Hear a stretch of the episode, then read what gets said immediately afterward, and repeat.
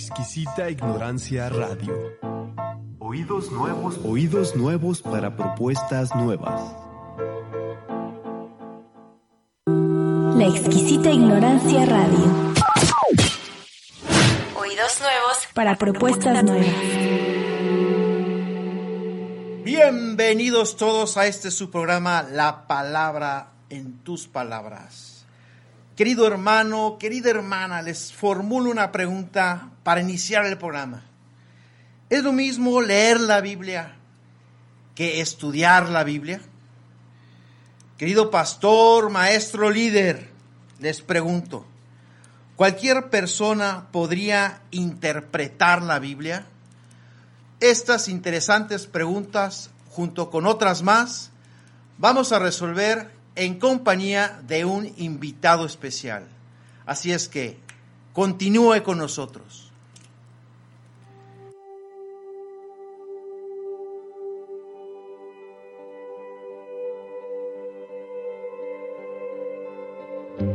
Bienvenidos a la proclamación de la palabra en tus palabras, un programa en donde compartiremos el sentir, el pensar y el actuar de predicadores, líderes y maestros ante los desafíos que demanda el púlpito del siglo XXI.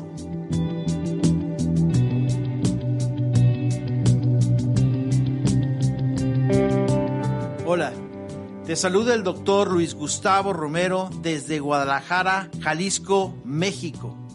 Soy autor y profesor de la metodología Apolos y en este programa te compartiré algunas de las técnicas y conceptos productos de mi investigación en el estudio, la observación y el análisis de los comunicadores más influyentes.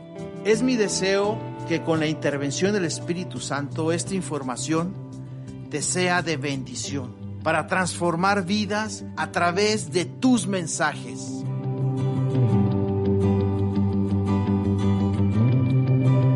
Basada en las enseñanzas de la metodología Apolos, ya que tan importante es lo que se dice, tanto como se dice. Comencemos.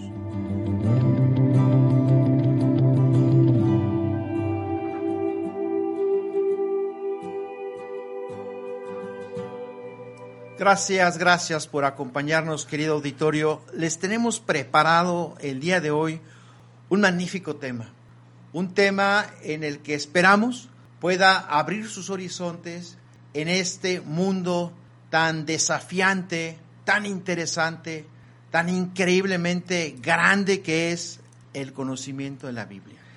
El tema es cómo interpretar la Biblia, cómo interpretar la Biblia, un tema que para muchos de mis hermanos ha sido de interés y de confusión. Han tenido algunos problemas para resolver esta, esta pregunta y esperamos que con el desarrollo de este programa ustedes puedan llegar a conclusiones interesantes. Pero para eso tenemos en el estudio la presencia de un invitado mucho, muy especial. Se trata de mi querido amigo, colega, pastor Arturo Guale. Arturo, bienvenido. Hola Gustavo, ¿qué tal? ¿Cómo estás? Gracias por la invitación. Pues aquí, mira, aceptando el reto de subirte el rating y pues así como me lo dijiste, pues aquí estoy. Arturo, mira, déjame decirte que ahora sí que agarraste el toro por los cuernos. No es un tema, no es un tema fácil y creo que vamos a tener que ir no solamente a cuestiones técnicas, sino también históricas y sociales. Así es, el tema de cómo eh, interpretar, cómo estudiar la Biblia, cómo conocer la Biblia, es un tema muy interesante, muy importante y lo vamos a desarrollar a lo largo de estos minutos y creo que va a ser muy desafiante, definitivamente.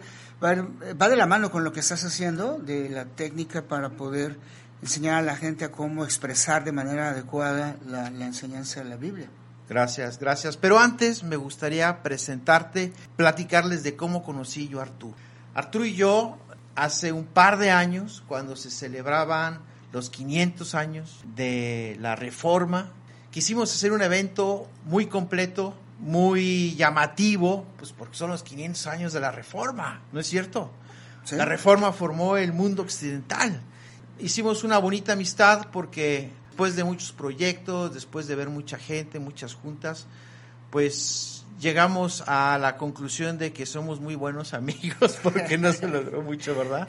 Así es que preséntate, Arturo. Gracias, Gustavo. Pues sí, y recuerdo también que estaba el proyecto del de, Museo de la Biblia, traerlo a, a, Guadalajara, de la Ciudad de México. Y bueno, estuvimos yendo y viniendo. A final de cuentas realizamos un evento en la iglesia de Getsemaní para conmemorar los 500 años de la, de la Reforma, de la Reforma Protestante.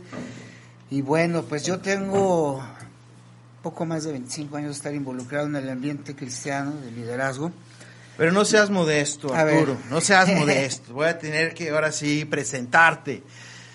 Arturo, háblanos de tu tiempo en, como presidente organizador de lo que fue la Marcha por Jesús. Bueno, la Marcha por Jesús es un evento que hasta el día de hoy ahí está vigente desde hace ya 21 años. Yo estuve al frente 19, fui el fundador y efectivamente pues el director que le di forma y, sentido eh, a, la, a, la, marcha, que es el evento cristiano evangélico más grande de la zona metropolitana en Guadalajara. Y bueno, había que abordar otros retos, otras nuevas aventuras, y fue que eh, puse en manos del pastor Julián este evento, y bueno, aquí estamos. Efectivamente, pues bueno, es algo de lo que, que he realizado durante todo este tiempo y que me ha eh, llenado de satisfacción, porque buscaba la, la unidad, la, la, gente de la iglesia pudiera involucrarse directamente con la sociedad, codo a codo, sentir la calle, sentir las necesidades sociales. Eso era lo principal y bueno, se logró. La gente eh, ha tenido un sinfín de anécdotas y tiene un sinfín de anécdotas y experiencias que han estado viviendo durante este evento. Inclusive, ¿sabes qué? Que, que, que eh, he sido indirectamente alguien que ha llevado a personas a conocerse y casarse, ¿eh? tengo testimonios de ah, gente bueno, que ahí se conoció y, ya, iniciaron un noviazgo y órale. Fíjate, organizar es muy modesto, Arturo, eres muy modesto. Organizar un evento de la envergadura de la Marcha por Jesús no es fácil. tienes que ver con permisos de autoridades, tienes que ver con una organización, una logística monumental y no solamente la capacidad de convocatoria de muchas iglesias, de muchas denominaciones, con un, con, como un frente, con una mira en común, llegar hasta la plaza y, tenerlos ahí eh, ministrados y gozosos. Sí. sí, la verdad no es nada fácil, ¿eh? se dice fácil, pero sobre todo déjeme decirte que algo que, que también es de destacar es que a lo largo de estos años se ha tenido récord de, saldo blanco. No tuvimos ningún incidente. Muy bueno. Gracias a Dios que en estos 19 años que estoy al frente, bueno, estos dos que también eh, ha estado Julián, pues no ha habido ningún incidente y gracias a Dios ha sido eh, algo que, que de veras es de destacar porque son miles de personas y pues ahí le hemos ido llevando muy bien en todos los aspectos, destacando, ver la alegría, la gente muy contenta ahí estuvimos y ahora te, eh, enfrentando nuevos retos. Ya estaré hablando después también y más y más estarán conociendo lo que estoy haciendo y lo que voy a hacer. Yo, yo sé que vamos a dejarlo al final porque tenemos que ya abordar el tema, pero sé que estás involucrado en proyectos mucho, muy interesantes que ya platicaremos sí, claro. y aterrizaremos en su momento.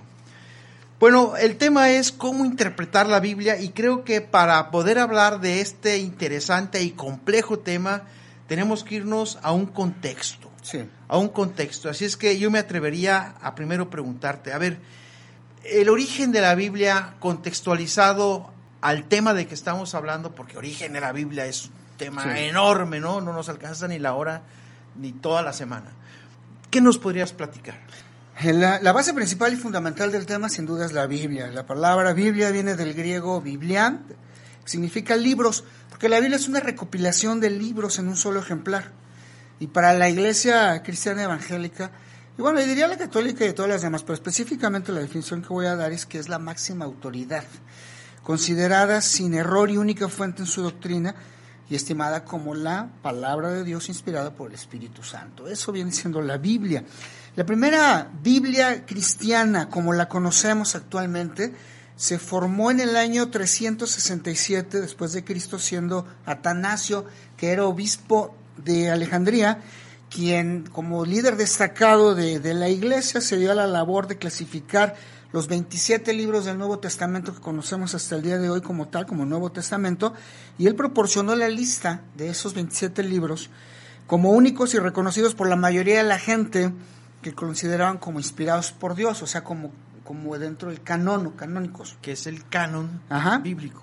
Así es, y de tal manera que inclusive, por ejemplo, personas muy respetables, teólogos, traductores, expertos en la materia, como por ejemplo Bruce Metzger, que es eh, fue miembro de la American Bible Society y la United Bible Societies, fue considerado como uno de los estudiosos más influyentes del siglo XX, y él dijo lo siguiente, que en el año 6, 367 se marca históricamente como la primera vez que se declara la extensión del canon del Nuevo Testamento y que contiene exactamente los 27 libros aceptados hoy como canónicos.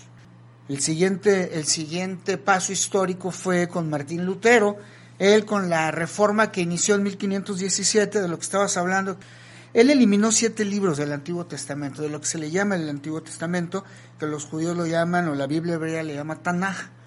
Él eliminó de estos, eh, del Tanaj, siete libros, que son los que la, iglesia, la Biblia católica tiene. Está ahí de Judí, de Daniel y de los Macabeos, en fin. Quedando finalmente la Biblia cristiana protestante, así como actualmente se tiene, integrada por 66 libros, Entonces, que son 39 son, del Antiguo y 27 del Nuevo Testamento. Y son 66 libros en la Biblia protestante Así y es. 73 libros en la Biblia católica. Sí, porque tienen el Tanaj con 46, uh -huh. 46 libros.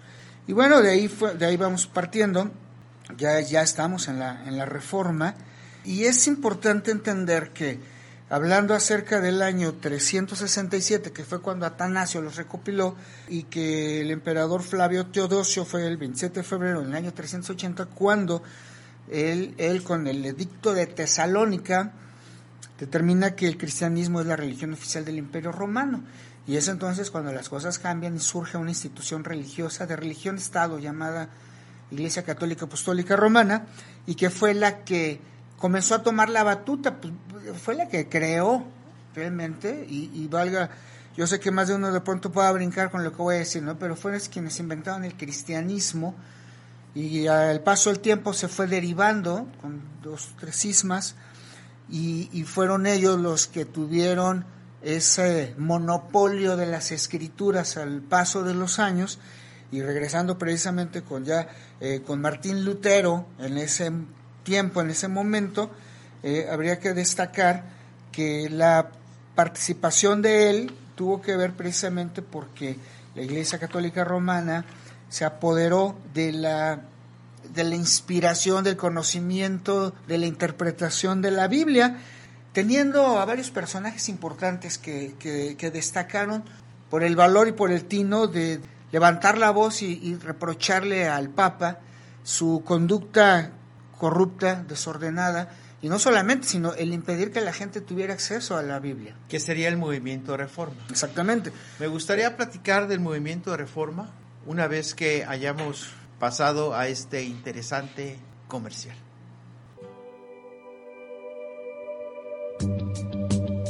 Si estás desanimado por la reacción de tu congregación a tu mensaje, si estás tan desmotivado que sientes ganas de claudicar,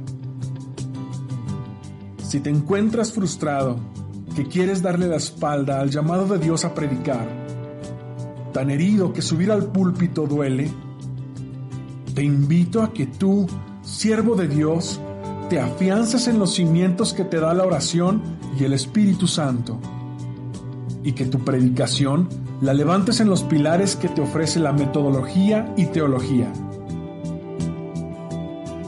En la metodología Apolos, formamos y desarrollamos a los proclamadores del momento.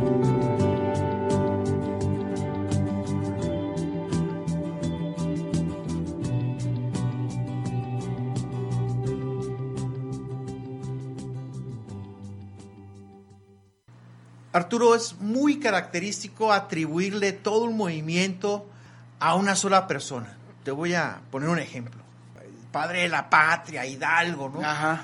Pero ha habido caudillos. Sí. O sea, ya ha habido un movimiento anterior a esto. Ya había gente que había muerto por esa, toda esa ideología, esa forma de querer cambiar las cosas. Igual veo que la gente tiene la visión de Lutero como el gran reformador, pero me gustaría que nos platicaras de todo un movimiento anterior, estos pre-reformadores que tuvieron sus orígenes, su naturaleza y su región de diferentes formas y que aterrizan en Lutero. Sí, sobre todo quiero destacar a dos predecesores de lo que fue la reforma protestante, eh, iniciada por Lutero. Estoy hablando de John Wycliffe. Él se atrevió a levantar la voz, como mencioné hace un momento, criticando la riqueza excesiva del clero romano del Papa, la falta de accesibilidad de la gente a las escrituras, que las personas no podían tener una Biblia por principalmente dos razones. Una de que la Biblia estaba en latín. Claro. La Biblia no estaba a la venta de cualquier persona que la quisiera tener, sino solamente era exclusiva de, lo, de la interpretación del clero y sobre todo lo que determinaba el Papa. Pero también la otra razón era que pues, ni sabían leer, entonces, ¿qué, qué, qué podía esperarse ¿no? de, de, esta situación?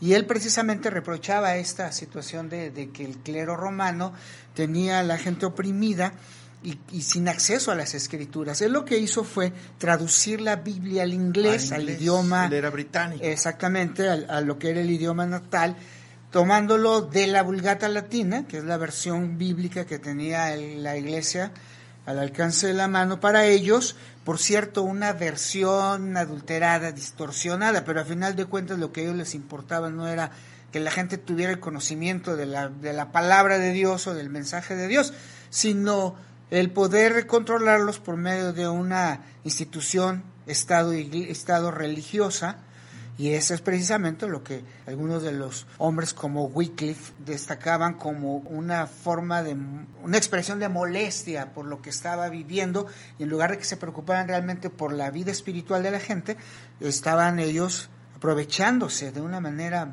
increíblemente abusiva. Entiendo que él se salvó de la hoguera cuando lo mataron, cerca de unos, en el año de 1428, ordenó el Papa que sacaran sus restos y los quemaron. Exacto, y los echaron al río. Y los echaron al río. y, y, sobre todo, ¿sabes por qué? Porque lo que ellos querían era que en la resurrección Wycliffe no tuviera parte, vaya, ¿no? Así es. Entonces eh, dijo, no, pues que no quede rastro de este cuate, ¿no? hubo, hubo Hus, por ejemplo, no ocurrió eh, con, la misma, no ocurrió con la misma suerte. Era, fue un discípulo de la filosofía de Wycliffe que adoptó esa misma mentalidad. Y él lo que hizo fue asumir una postura muy semejante a la de Wycliffe y precisamente fue alguien que tomó la batuta, la, visión y la, la misma conducta de rebeldía hacia lo que era la jerarquía religiosa. Él predicó en checo, su idioma natal, y también estuvo eh, luchando porque la gente tuviera la, la, palabra accesible a ellos. Fue quemado en la hoguera y fue terriblemente perseguido, señalado, excomulgado, y al ver que su actitud no cambiaba, pues se, determinó que, se, que lo mataran. Lo, lo quemaron vivo en la hoguera. Y hay una frase que él mencionó precisamente al estar ya eh, eh, al borde de la muerte, y él dijo, pueden asar al ganso porque su apellido eh, significa ganso. pueden asar al ganso, pero en 100 años se levantará un cisne con un canto que no podrá silenciar. 102 años después se levanta Martín Lutero. Así es. Este monje que clavó las 95 tesis allá en la puerta de Wittenberg y, y bueno, conocemos lo que sucedió después.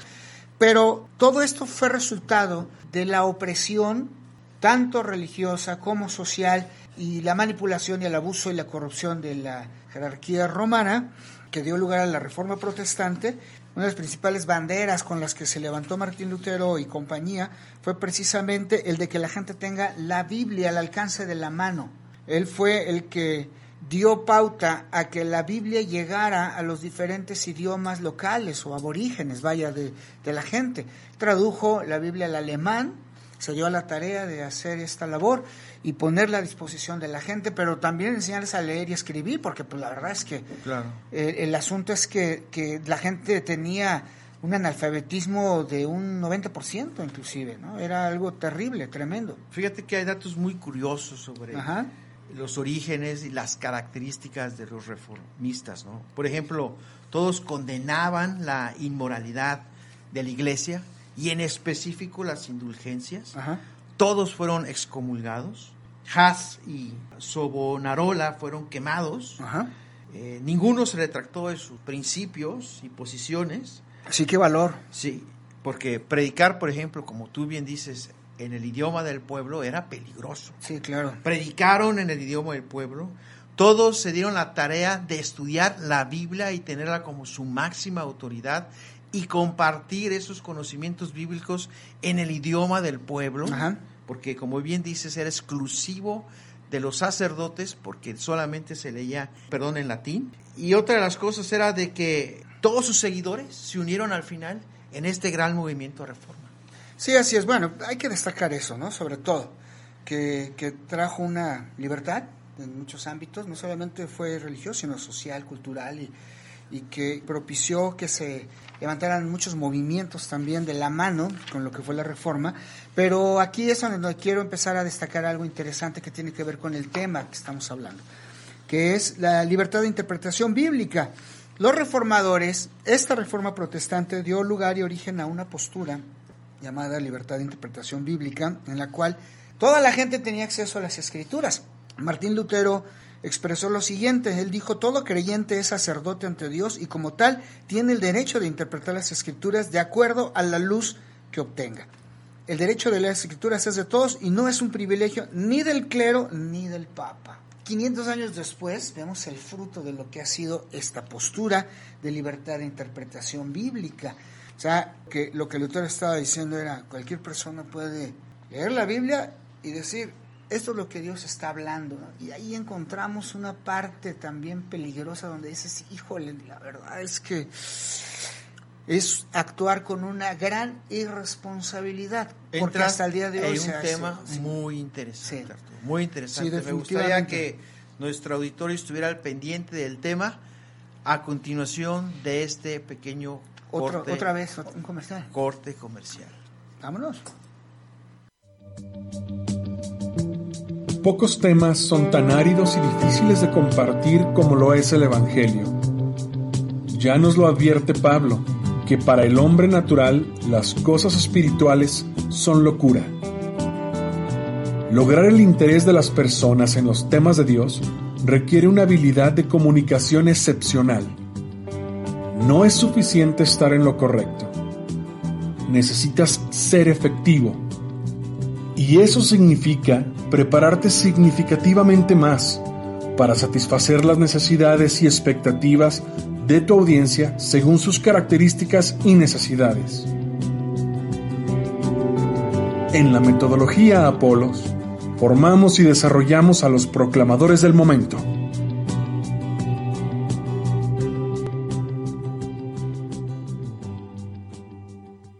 Nos platicabas, Arturo, de que todos somos sacerdotes, todos tenemos acceso a la Biblia y todos podemos interpretarla. ¿Cuáles son esas consecuencias? Mira, sobre todo lo que destacaba hace un momento, la gran irresponsabilidad que ha provocado en los cristianos esta libertad de interpretación bíblica. ¿Por qué? Porque te lo voy a decir con una frase muy popular, ¿no? Resultó peor el remedio que la enfermedad.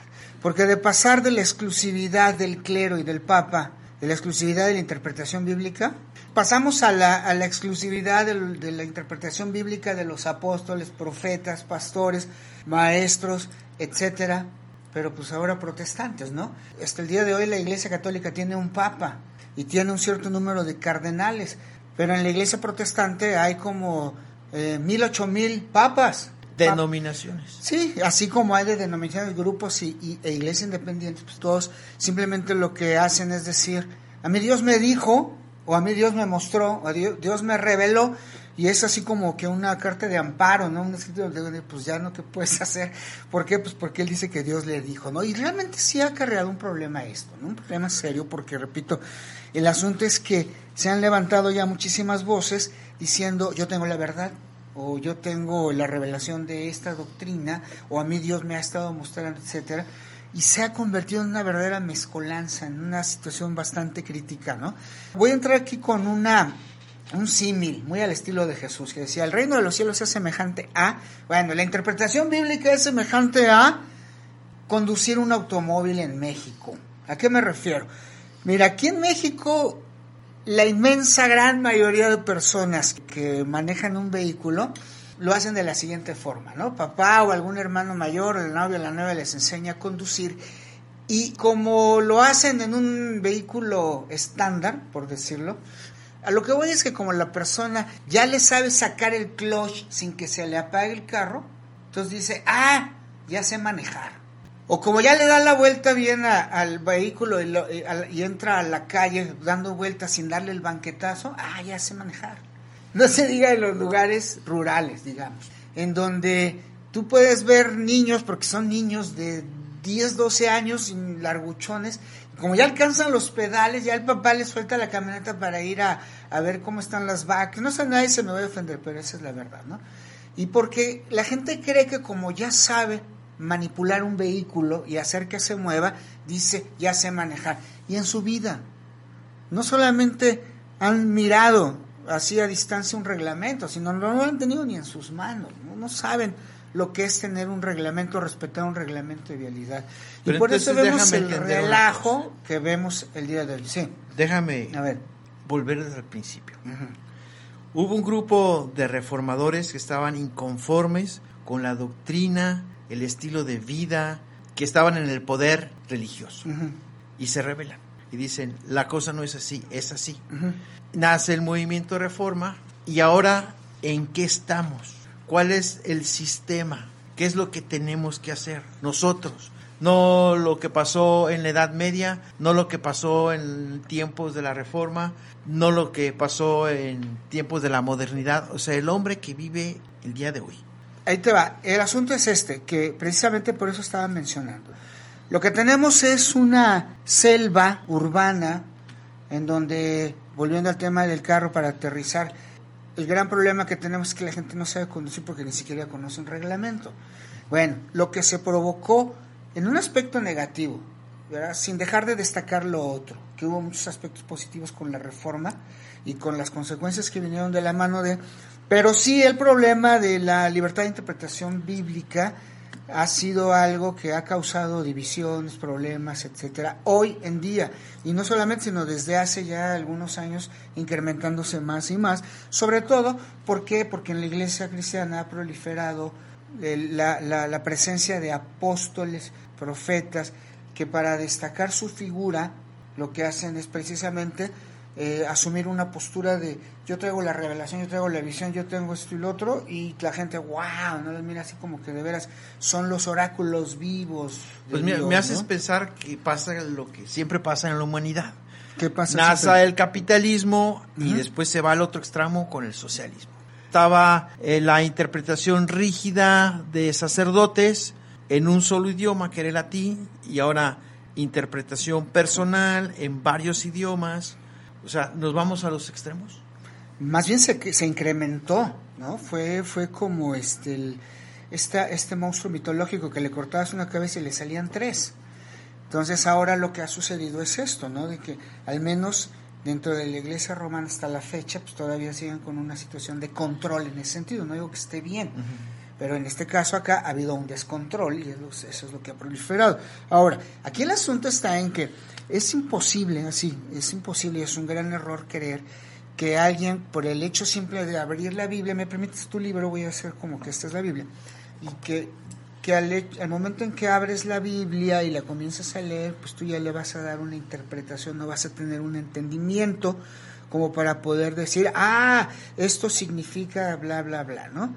No lo es así porque, porque hay candados, hay candados que uno tiene que tomar en cuenta para poder eh, impedir la interpretación espontánea, la comprensión espontánea de la Biblia, aún que aunque tengamos ya versiones que facilitan todo esto. ¿A qué me refiero? Mira, hay candados como por ejemplo el cronológico. A partir del primer libro de la Biblia que se escribió, que fue Job, hasta lo que es nuestros días han pasado 3.500 años, cerrando números. Sí. De lo que fue el último libro de la Biblia que se escribió hasta nuestros días han pasado 2.000 años. Entonces son muchísimos años, es mucho tiempo el que ha pasado. Y se han experimentado muchísimos cambios sociales, culturales, eh, de lenguaje, de conducta durante todo este periodo de tiempo. Entonces, no puede ser que se entienda eh, de una manera espontánea, aunque destaco el trabajo de los traductores, pero la verdad es que aún así es difícil. Otro aspecto es la cultura. La cultura judía en la que está el contexto bíblico es ajena nosotros, aunque compartimos similitudes porque a lo largo de los años el cristianismo pues no tiene, tiene vinculación con el judaísmo, no lo podemos negar, ah, pero aún así hay diferentes usos, costumbres, em, literatura, modismos, idiosincrasia, es muy diferente. Por ejemplo, Juan 20, 21, 20, habla ahí de que el discípulo a quien Jesús amaba, que se recostó sobre su pecho durante la última cena, está hablando acerca de esto, ¿no? Y la verdad es que cuando lo lees así de que, y el discípulo a quien Jesús amaba, el que se recostó en su pecho, ¿no? Y dices, ah, caramba, ¿no? O así como que muy poco varonil, ¿no? Esa escena así como que, híjole, y, y, es, y es una verdad de que hay inclusive grupos homosexuales han tomado para decir, ah, también, mira aquí como eh, vemos esta escena bastante sensual y no es que eh, hay un error de traducción precisamente de lo que estoy mencionando, las costumbres. Yo te voy a pedir, eh, amigo, amiga que estás escuchando, que busques en el, que googles triclinio, triclinio romano, y entonces ya al, ver lo que es el triclinio romano vamos a entender decir, ah, el asunto está en que hace dos mil años, cuando se da este episodio de Jesús y Juan y los discípulos en la última cena, las costumbres eran diferentes. Ellos no se sentaban en una mesa como la que estamos para comer. En las películas que vemos de Jesús y en los eh, pasajes, etcétera, pinturas, vemos a Jesús sentado en una mesa comiendo como nosotros, inclusive con cubiertos y toda la cosa. Pues la verdad es que así no era. Ellos lo que hacían era recostarse en un triclinio tipo diván, como el que usan los psicólogos, o un diván. Y ahí se recostaban y, con la mano derecha ellos tomaban los alimentos y comían. La, la, expresión lo que está diciendo es que el que estaba junto a él recostado, porque se recostaban así, es Juan, Juan hablando de sí mismo. Entonces, ese es el error, es uno de los errores que destaco con la falta de comprensión de lo que era la cultura y las costumbres de ese tiempo. Lo mismo pasa, por ejemplo, con María Magdalena que está eh, ungiendo los pies de Jesús. Lo que pasa es que, bueno, él se recuesta así, entonces tiene los pies a lo largo y es muy fácil que en este caso pues, la mujer le esté limpiando los pies porque él está recostado. Claro. Sí, entonces, como les decía, busca triclinio romano en, el Google y ahí vas a darte cuenta de lo que me estoy refiriendo, que es ese mueble. Inclusive vas a ver imágenes de lo que era el uso de este objeto para comer, tipo diván, y que entonces ya se entiende mejor y dice, ah, con razón, ¿verdad? Porque esa manera de comer y de alimentarnos el día de hoy a lo que era en ese tiempo es muy diferente. Otro candado es la diversidad de autores que escribieron los diferentes libros de la Biblia, que no solamente en el periodo cronológico, sino también tenían diferentes oficios o profesiones. Nos encontramos con, por ejemplo, Salomón, que era un hombre muy sabio, nació con pañales de seda y él era un rey. Lo mismo Daniel, Daniel era un, un tipo de, de involucrado en el gobierno, gobernante, en fin. Pero tenemos también a David, que era un pastor de ovejas. Tenemos también, por ejemplo, a pescadores, Juan, Pedro, exactamente, Santiago. O tenemos a Amos, que era un cuidador de bueyes y levantado, cosechaba higos. higos. Él era campesino, él era un agricultor. Claro. En fin, entonces hay una diversidad de profesiones en ellos y eso también es algo que se refleja y que pone a trabajar muy duro a los traductores de la Biblia por esta situación. Otro canado, el cuarto, sería el idioma. La Biblia está escrito en tres idiomas diferentes. Estamos en el hebreo, en el arameo y en el griego koiné. Eso dificulta también, por supuesto. ¿Por qué? Porque tú ves el hebreo, el hebreo se lee de derecha a izquierda, tiene más símbolos. Todavía el griego así como que dices, ay, así como que ya medio, medio, como que le entendí. Tenemos una raíz etimológica griega. Aún así es difícil de, entenderlo. No, igual, por ejemplo, el hebreo es muy poético, describe imágenes, lo que está diciendo de Más reposado en su pecho es descriptivo y el griego es muy exacto. Tiene muchísimo más palabras que el mismo español. una palabra muy específica para determinar ciertas cosas. Sí, entonces, por ejemplo, nos encontramos con que el Nuevo Testamento, que conocemos la escritura del Nuevo Testamento, está escrito en, griego koiné, estaba también el griego clásico, pero bueno, el griego koiné, pero Jesús y sus discípulos y, el, y, la comunidad judía en la que Jesús se desenvolvió, ellos hablaban arameo. Y los líderes y las escrituras estaban escritas en hebreo. Y el imperio romano, los soldados romanos hablaban en latín. Entonces ahí está la mezcolanza, ¿no? Y dice, bueno, una situación así medio compleja, la, la realidad es que sí lo es. Y bueno, todo esto se refleja de alguna manera en los originales manuscritos claro. en la Biblia.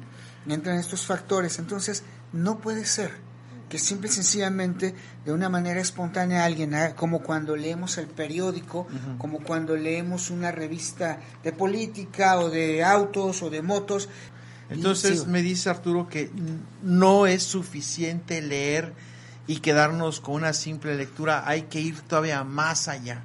Me gustaría seguir platicando el tema después de este corte comercial.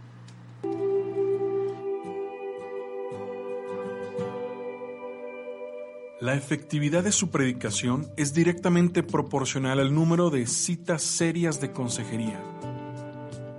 Por lo que, si a usted, al final de su mensaje no lo buscan, simplemente es porque no conecta. No conecta. Estamos hablando de conectar con jóvenes, adultos y familias. Conectar con un mensaje fresco, relevante, impactante que cumpla con las necesidades y expectativas de todo el espectro de la congregación. Y no es fácil.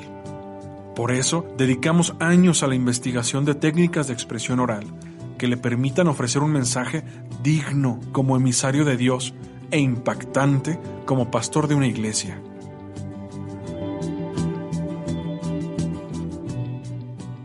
Y todo esto lo integramos en el libro La palabra en tus palabras, basado en la metodología Apolos, para que a través de su predicación y con la unción del Espíritu Santo impacte en la vida de quienes lo escuchan.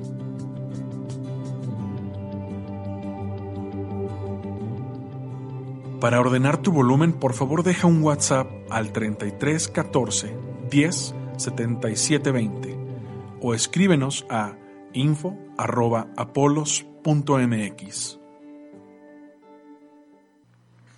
Gracias, gracias Arturo. Está muy interesante lo que platicas. Traje este libro que yo recomiendo a nuestra audiencia. Es el Manual de Interpretación Bíblica. Y es cómo descubrir la palabra de Dios. El autor es Edwin Hartil. Tiene aquí en su, en su índice 23 candados, como tú le llamas, o principios de interpretación bíblica. Aquí están inclusive los cuatro que tú mencionas. Y es un gozo saborear, paladear la palabra de Dios a otro nivel, ¿verdad? Sí, claro.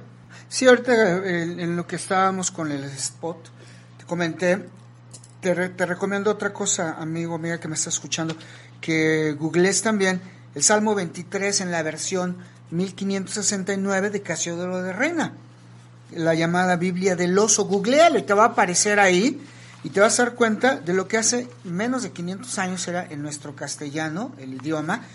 Léelo, ¿no? Porfa, hazme el favor de leerlo. Aquí está, mira, lee el Salmo 23 aquí. Bueno, si pudiera, ¿eh? La verdad es que puedo identificar letras, alguna que otra palabra, pero no estoy calificado. Es, es que lo que pasa es que, fíjate, ya han pasado 450 años de esto, no lo puede uno leer y esto es el mismo idioma, pero imagínate con la diferencia de 3.500 años de lo que es el primer libro como Job, todo lo que ha sucedido, lo que ha pasado, etc. Bueno, el castellano como idioma, el castellano, tiene mil años. Y una de las joyas literarias del castellano, así como es Cervantes este, con Quijote, pues es la Biblia del oso, es de las joyas literarias en el castellano. De hecho, ya no decimos que es castellano, decimos que es español, porque se ha venido a propagar a las Américas, ¿no? Sí, sí por ejemplo, López de Vega destacó la importancia de lo que fue en su vida el, la Biblia del Oso, que ha sido de reina, la literatura, en fin, sí, son de las aportaciones positivas, Y ¿no? cada bueno, 60 años cambia el idioma. Sí, y ahorita, O sea, pues, como, imagínate, ¿no? Ahorita- la, la- la traducción más querida entre los protestantes, que es la Reina Valera de 1960, pues ya la lees No, y es vos y sois. Jóvenes no le entienden, ¿eh? Claro. Jóvenes no le entienden, porque, por ejemplo, estoy hablando de los jóvenes no le entienden, pero, pero en lugar de decir jóvenes, dice mancebos. Pero bueno, de los cuatro ganadores que estoy citando, porque estamos en una, estamos de una manera intensiva hablando acerca del tema, están aspectos interesantes que quiero destacar, lo que, por ejemplo, M.S. Terry, que es un reconocido autor experto en hermenéutica, él dice de factores que hay que considerar para ser un buen intérprete bíblico. Y entrando mucho más en la materia. En primer lugar, es necesario cumplir con ciertas cualidades personales, intelectuales y espirituales. Por ejemplo, ¿cuáles cualidades? El intérprete de las escrituras y en realidad cualquier otra persona, voy a parafrasear lo que él escribe, debe tener una mente sana y bien equilibrada para ser un buen intérprete. No dar rienda suelta a la imaginación. Al interpretar la Biblia debe ser capaz de percibir rápidamente lo que un pasaje dice y lo que un pasaje no dice, no enseña. Captar, analizar, examinar, comparar lo que sí enseña y desechar completamente lo que no. Para no dar lugar después con que no, es que se me hace como que... es-", Y empieza el apóstol que todos llevamos dentro a Fíjate que lo que dices es importantísimo, porque Sí. tan importante es lo que dice la Biblia Ajá. como lo que no dice la Biblia. Exactamente. Sí, y, y no dejarse influir por significados, entre comillas, ocultos y misteriosos, de que de pronto, ah, aquí. No, dejar a un lado sentimientos espiritu- espiritualizantes, y como decía, tener un equilibrio emocional. Es, es bien importante. Y acomodar tu pensamiento a la Biblia y no la Biblia a tu pensamiento. Ajá, que es lo que voy a, a man- a comentar un poquitito más adelante, ¿no?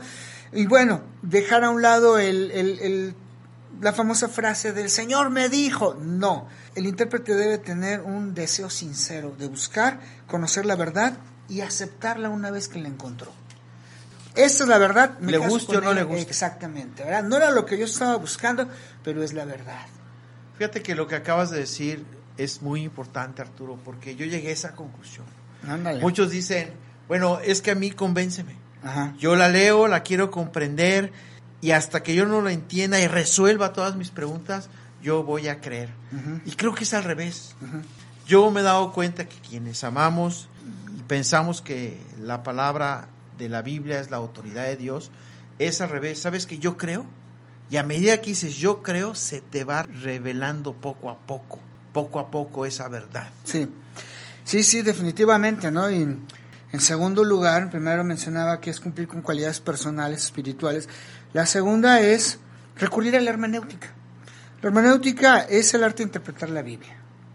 Es la ciencia que nos ayuda a conocer el significado exacto de las palabras que tiene la Biblia, que escribió el autor, que Dios le inspiró, aplicando métodos, herramientas y reglas adecuadas.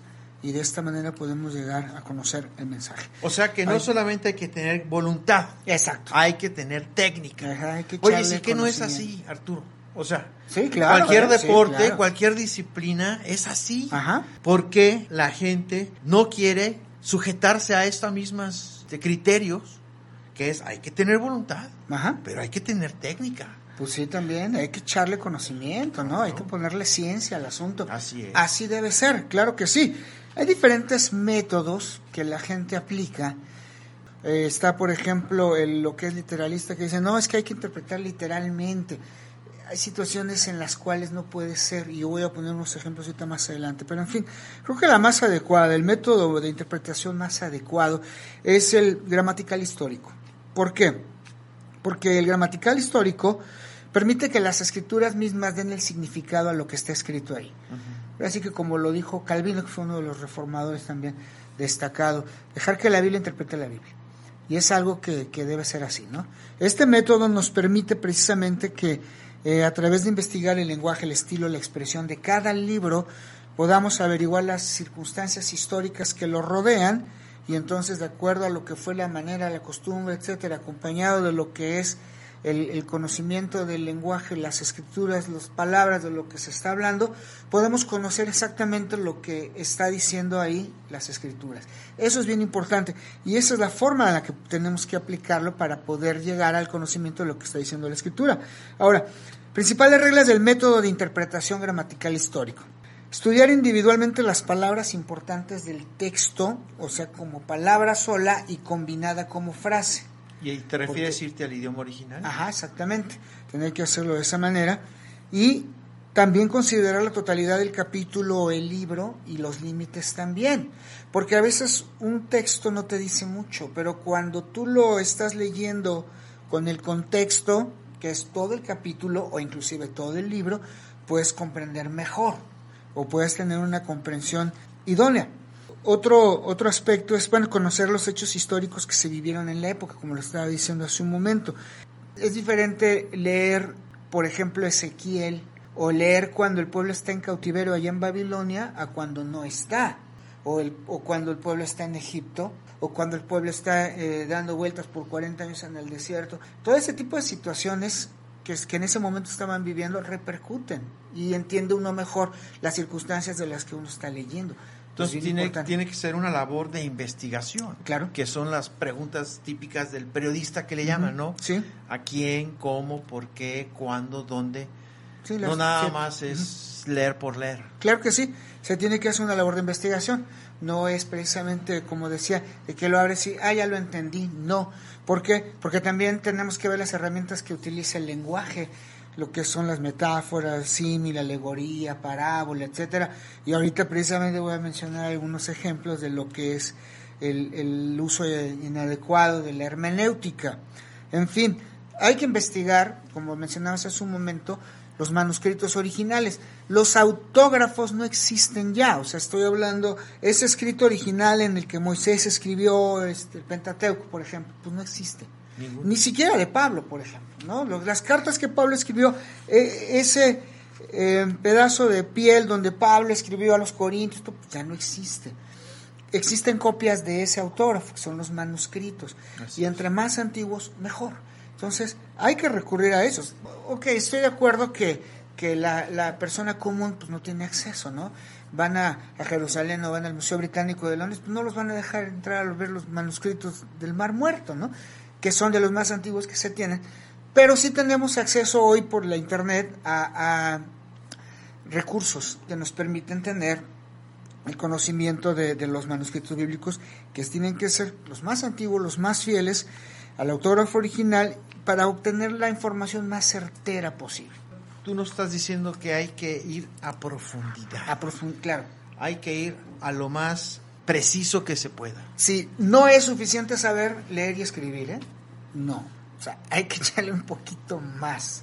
Es la importancia de poder, eh, de ir a la escuela y de aprender, eh, como dijiste hace un momento, ¿no? Técnicas, etcétera. ¿Por qué no nos das la oportunidad de ir a un corte comercial? ¿Quieres que cante algo? Ah, que vamos al comercial. ah, ¿quieres que cante? Bueno, pues, Porque aparte canta, ¿eh? No, es un estuche de Muy bien.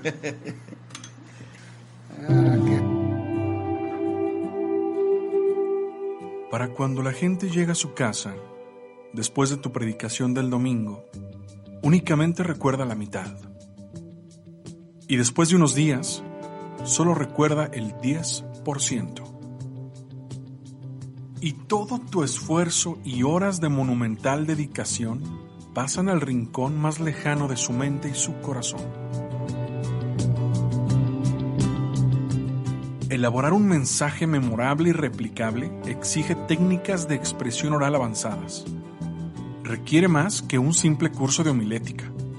Por eso, integramos el libro La palabra en tus palabras, basado en la metodología Apolos, en el cual te compartiremos los conceptos y consejos de los grandes comunicadores.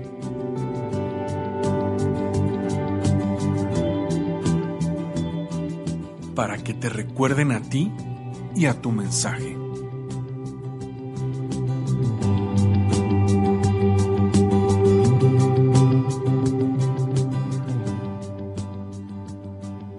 Para ordenar un volumen, por favor deja un WhatsApp al 3314 10 77 20 o escríbenos a info.apolos.mx.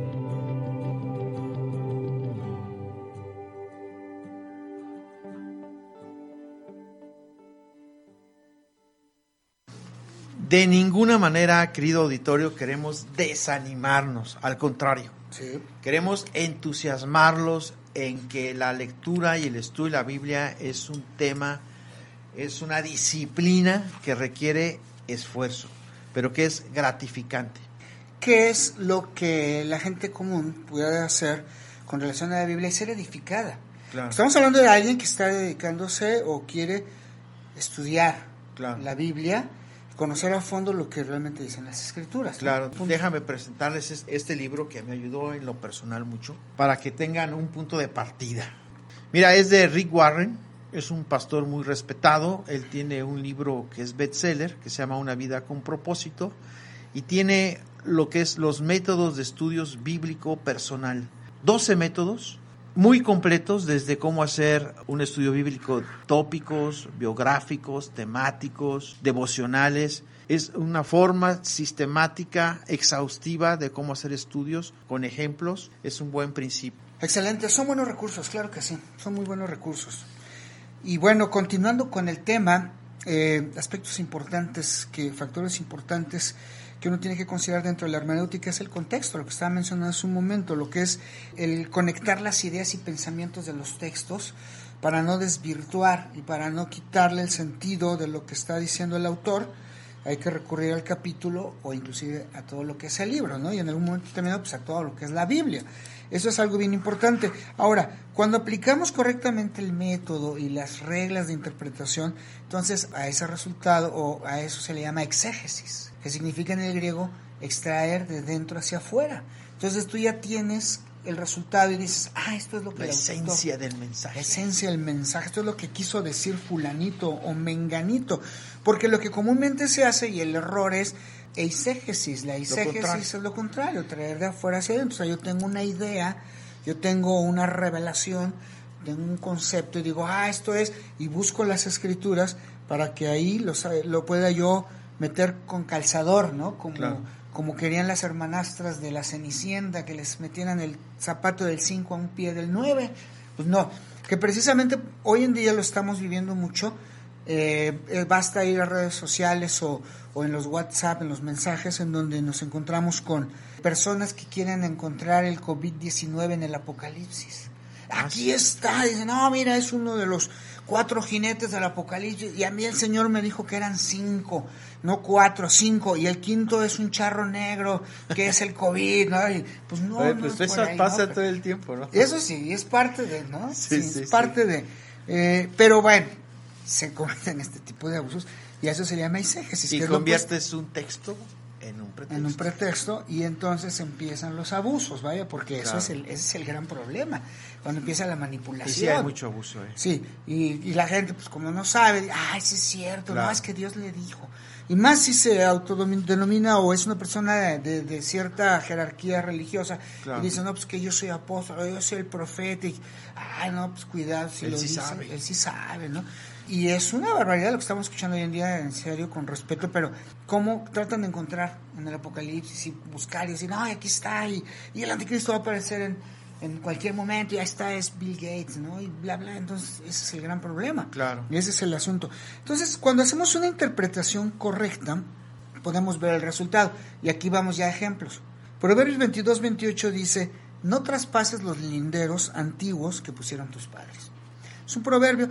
Ahora, la gran mayoría de las personas, si tú les das simplemente este texto así, no traspases los linderos antiguos que pusieron tus padres, van a decir, ¿qué significa? Ah, que no dejes de obedecer a tus papás. Que lo que te enseñaron de chiquito sea lo que vayas guardando, etcétera. No. O sea, el sentido original, el sentido original en cuanto a lo que es el hebreo de este texto es no robes. Se está refiriendo de que no muevas los límites de propiedad que tienes con tu vecino, porque en ese tiempo el límite de la propiedad era una gran piedra o era este un árbol. Tu propiedad va de ese árbol aquí es mío. Y había ese abuso. En la noche, de pronto esa gran piedra era movida unos metros y ya le ganaste metros a tu terreno y se lo robaste al vecino. Y en este proverbio lo que está diciendo es no robes terreno a tu vecino. Mira qué interesante. ¿Sí? Tengo otra del Nuevo Testamento, Romanos 12:20. Dice, así que si tu enemigo tuviere hambre, dale de comer, si tuviere sed, dale de beber. Haciendo esto, ascuas de fuego amontonarás sobre su cabeza. Entonces, ¿cuántas veces no hemos escuchado, basado en este texto, predicaciones en donde hablan de juicio, ¿no? De que Dios te va a traer juicio y ese fuego sobre tu cabeza es una enfermedad o es que te van a correr el trabajo, un castigo por esto, un castigo por lo otro. Y es uno de los textos favoritos de algún pastor que la oveja le está dando ciertos problemas y sóbale, no le avientas ahí. El Romanos 12, 20. Bueno, suena duro, ¿eh? Sí, suena, duro. bastante duro, por eso. ¿no? Sí, sí. Pero bueno, Pablo escribe este, este texto a los romanos y no está haciendo otra cosa sino utilizando un proverbio muy conocido de su tiempo. Claro. Y que es un proverbio que también está en la Biblia, del 21, 25, Proverbios 25, del 21 y 22. Y bueno, a lo que nosotros podemos entender el día de hoy, Pablo lo que está diciendo es, eh, si tu enemigo tiene hambre, dale de comer, si tuviere sed, dale de beber. Y la expresión, haciendo esto, ascuas de fuego montonadas sobre su cabeza, quiere decir, harás que le arda la cara de vergüenza. Qué bonito. Sí, o sea, pon la otra mejilla, ¿no? Y Claro. haciendo esto, el que tu vecino te haya robado la maceta de tu cochera y tú le das una despensa. Entonces, lo que tú vas a hacer es que a él le arda la cara de vergüenza y diga, ay, yo abusé de mi vecino y él en cambio me está dando aprecio, cariño y me regala una despensa. Claro. A eso está refiriendo Pablo. Muy Pues no habla de interesante. juicio. Pero cuando entendemos el significado adecuado, entonces decimos, ah, ¿verdad? Y es diferente. Ahora sí ya entendí, exactamente. Y, y hasta el caso, por ejemplo, de Jesús cuando habla de la parábola conocida como de la semilla. La importancia de entender lo que es una parábola o una metáfora o un símil. Jesús recurrió muchísimo a esto, con- enseñó con palitos y bolitas. Y él dice, miren, el reino de los cielos es como un hombre que salió a sembrar y parte de la semilla cayó junto al camino y la otra parte cayó junto a, la- a, a los, a las piedras y el otro en los, en los espinos y el otro en buena tierra. Conclusión, este sembrador es muy inmenso, ¿no? Tres cuartas partes de la semilla las desperdicia y no sabe sembrar. No, porque Jesús no está hablando ni de agronomía, no está hablando de agricultura, no está hablando de eso, está hablando del corazón de la gente. Entonces hay que entenderlo así. El público al, al que les está hablando son- es gente que conocen de campo Claro. y entendían Es- la situación y entonces mira, En su lenguaje. exactamente, una semilla que cae en el camino y que las aves se la comen, se pierde. Total, el asunto es, el que cayó en buena semilla, en la semilla que cayó en buena tierra, es un buen corazón abierto que escucha mis palabras y que, ah, Ah. Pero su enseñanza no es, ay, no sean Sí, sí, sembrador, ¿no? Que desperdicia tres cuartas partes de la semilla, pues no, Claro. no es por ahí. Pero se pueden cometer errores de De interpretación. interpretación. Precisamente Oye, Arturo, por esto. Sí, pues, dime. Se nos acaba el tiempo, Arturo. Qué mala onda. Se nos acaba el tiempo y no me gustaría dejar pasar, dejar de largo. ¿Qué te ha llevado como fruto a ti en lo personal? Yo sé que eres una persona muy estudiosa, muy metódica, muy responsable, ya lo vimos. Y has estudiado la Biblia de manera muy intensa y de manera personal. ¿Qué frutos puede obtener cualquiera de los que nos están escuchando o tú mismo? ¿Qué testimonio nos puedes dar de todo el estudio que has hecho? Bueno, aquí el asunto es entender que eh, estudiar la Biblia o leer la Biblia pues, son dos cosas diferentes. La Biblia tiene un solo significado, pero puede tener múltiples aplicaciones. Por ejemplo, cuando Josué recibe de parte de Dios una, unas palabras y le dice, Josué, esfuérzate y sea valiente, no temas ni desmayes, porque yo estaré contigo donde quiera que vayas. Es, tiene un solo significado. El significado es que Josué está recibiendo el apoyo y las porras de parte de Dios, el ánimo, diciéndole el respaldo para tomar la tierra prometida. Pero una persona, un joven que está a punto de, de- de tomar un, un- un nuevo trabajo, y es su primer trabajo y se siente inseguro, etcétera, y de pronto viene a su mente o lee esta escritura y la aplica a lo que él está viviendo en ese momento, se vale. Claro. Pero entender que es una aplicación. Claro. O sea, Dios nunca le dijo a Josué para que este joven tuviera esa, eh, eh, ese valor para ir a trabajar, pero se vale. Y esa aplicación es algo que la gente puede hacer. Claro. Y no, no, no es necesariamente ser un erudito de la Biblia. Pero sí hay que tener cuidado, no decir, ah, es que esto es lo que dice Dios. No, sino esto es lo que estoy aplicando para mi vida. Entender que a la Biblia lo que tenemos que ver son tres aspectos interes- importantísimos, ¿no? que es el modelo o el patrón de lo que estamos buscando. Por ejemplo, la relación de pareja. ¿Cuál es el patrón de Dios en la Biblia para la relación de pareja? Ah, es esto. Y luego entonces vamos a lo que son las acciones o los procesos, los actos. ¿Cómo es que aquí Pablo escribe acerca de esto? Y, y entonces conocer el proceso Claro. de lo, que, de lo que es el llegar a ese patrón. Y entonces también vienen los principios. ¿Cuáles son esos, esas normas? ¿Cuáles son las instrucciones, los pasos a seguir para poder llevar ese proceso teniendo como mira ese patrón o ese modelo? Eso es algo que se debe hacer, ¿no? Eso es algo muy válido que se puede hacer para la gente común. Entonces hay procesos, hay principios y hay patrones. Exactamente, ¿no? O lo podemos meter en tres P's, ¿no? Que es el patrón, los procesos y los principios. Claro. Y de esa manera, entonces, aplicando, la gente va a tener una eh, importantísima mina de recursos para poder edificar y enriquecer su vida. Fíjate, ahorita me viene a la mente una frase que estaba leyendo, dice, no le enseñes a la gente la Biblia. O sea, ¿qué puede hacer la gente con la Biblia? Con Sí. ese conocimiento. Exactamente, ¿no? Y entenderlo y sabiendo que, que cuando hablamos de los procesos y hablamos o de los principios, los procesos y lo que es el modelo, el tener cuidado de sí no dejarse llevar por, por, un, por algún principio ya anacrónico o, o que, que ya no tiene vigencia el día de hoy, ¿no? eso, eso es algo importante, pero vaya, no está tan complicado como para poderlo aplicar de esta manera y leer y decir, ah, mira, a mí Dios me está hablando de esta manera. Sobre todo cuando se tienen que dar pasos en donde va de por medio de la edificación, la buena relación, el crecimiento, el desarrollo de la persona. Eso es lo importante. Y de esa manera es como podemos extraer de la Claro. Biblia una, eh, una riqueza doctrinal o filosófica o de enseñanza. Eso es lo que quería ir ya para despedirnos, querido Arturo. Sí. Gracias, auditorio. ¿Qué nos llevamos a casa de esta plática? Esto, que la, la forma adecuada de poder ingresar a la Biblia, de poder abrirla y leerla, nos va a llevar a un gran enriquecimiento. Si tú tienes la capacidad de poder convertirte en un estudiante de la Biblia y un intérprete de la Biblia, adelante. ¿Qué te recomiendo? Y hoy en día con la riqueza del Internet, bueno, diferentes versiones de la Biblia. Lo puedes encontrar, por ejemplo, este, en un solo portal. Hay 40, 50 versiones. Hoy Claro. en día es padrísimo. Eso esto. no es problema. Sí, no hay ningún problema. Y también ahí encuentras en la, en la, en la internet mapas, atlas, para poder ver, por ejemplo, ciertos recorridos, para poder ver ciertas ciudades, lugares y poder comprender, dimensionar distancias. Pues hay que saber geografía, Ajá. hay que saber historia, ¿Sí? hay que saber idiomas originales. que también hay recursos en donde tú puedes literalmente y pero prepárate porque de pronto vas a encontrarte con que hay palabras originales que no dicen lo que aparece en una versión bíblica. Una cosa es una versión que es el punto de vista de alguien que lo tradujo y otra cosa es la traducción. La- necesitamos traductores y traducciones bíblicas que digan lo que es. Entonces es recomendable también usar dos o tres versiones. versiones. Varias. Mira, la- enriquece. la- las Américas, la Biblia de Jerusalén, buena. que es una Es Biblia buenísimo. católica. Bueno, es de las muy mejores, buena, de las sí, muy buena.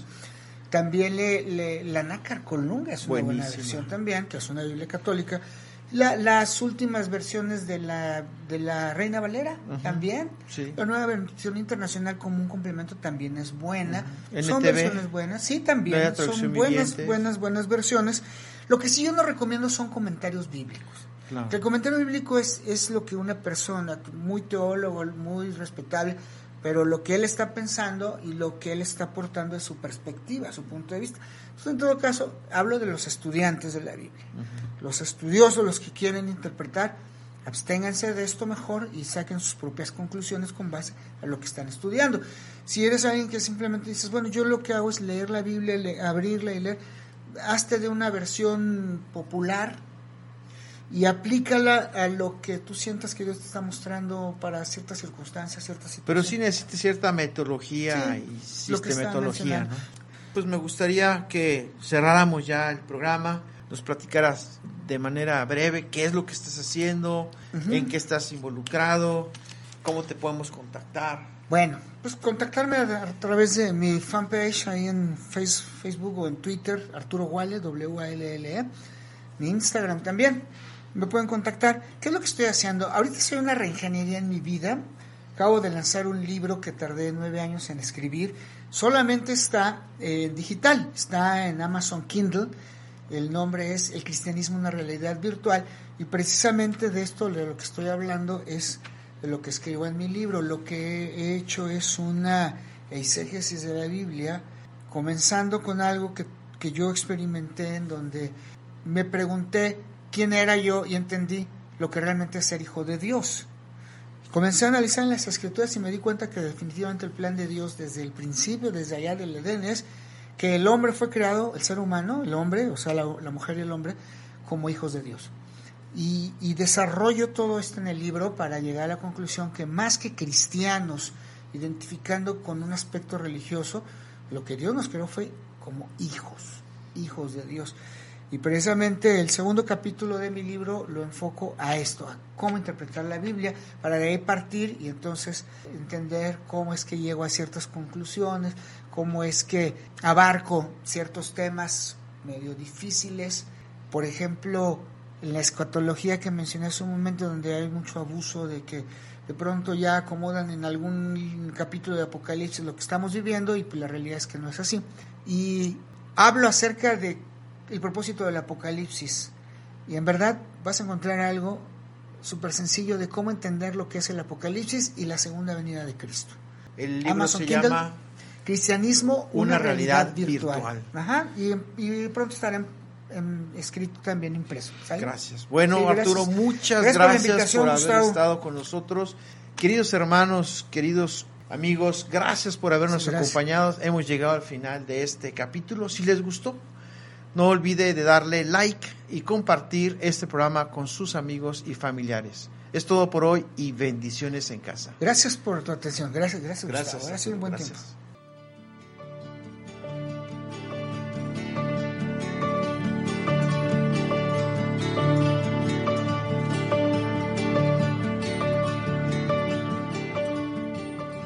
¿Qué le ha parecido el podcast de hoy? Si considera que este le ha añadido valor a su ministerio, le agradecemos que comparta y dé me gusta para que también sea de bendición para su comunidad.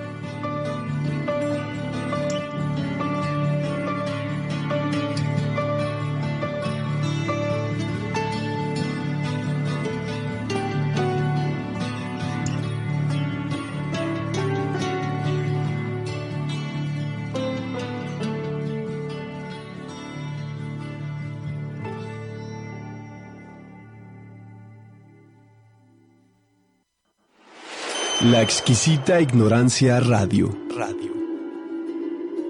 Oídos nuevos para propuestas nuevas.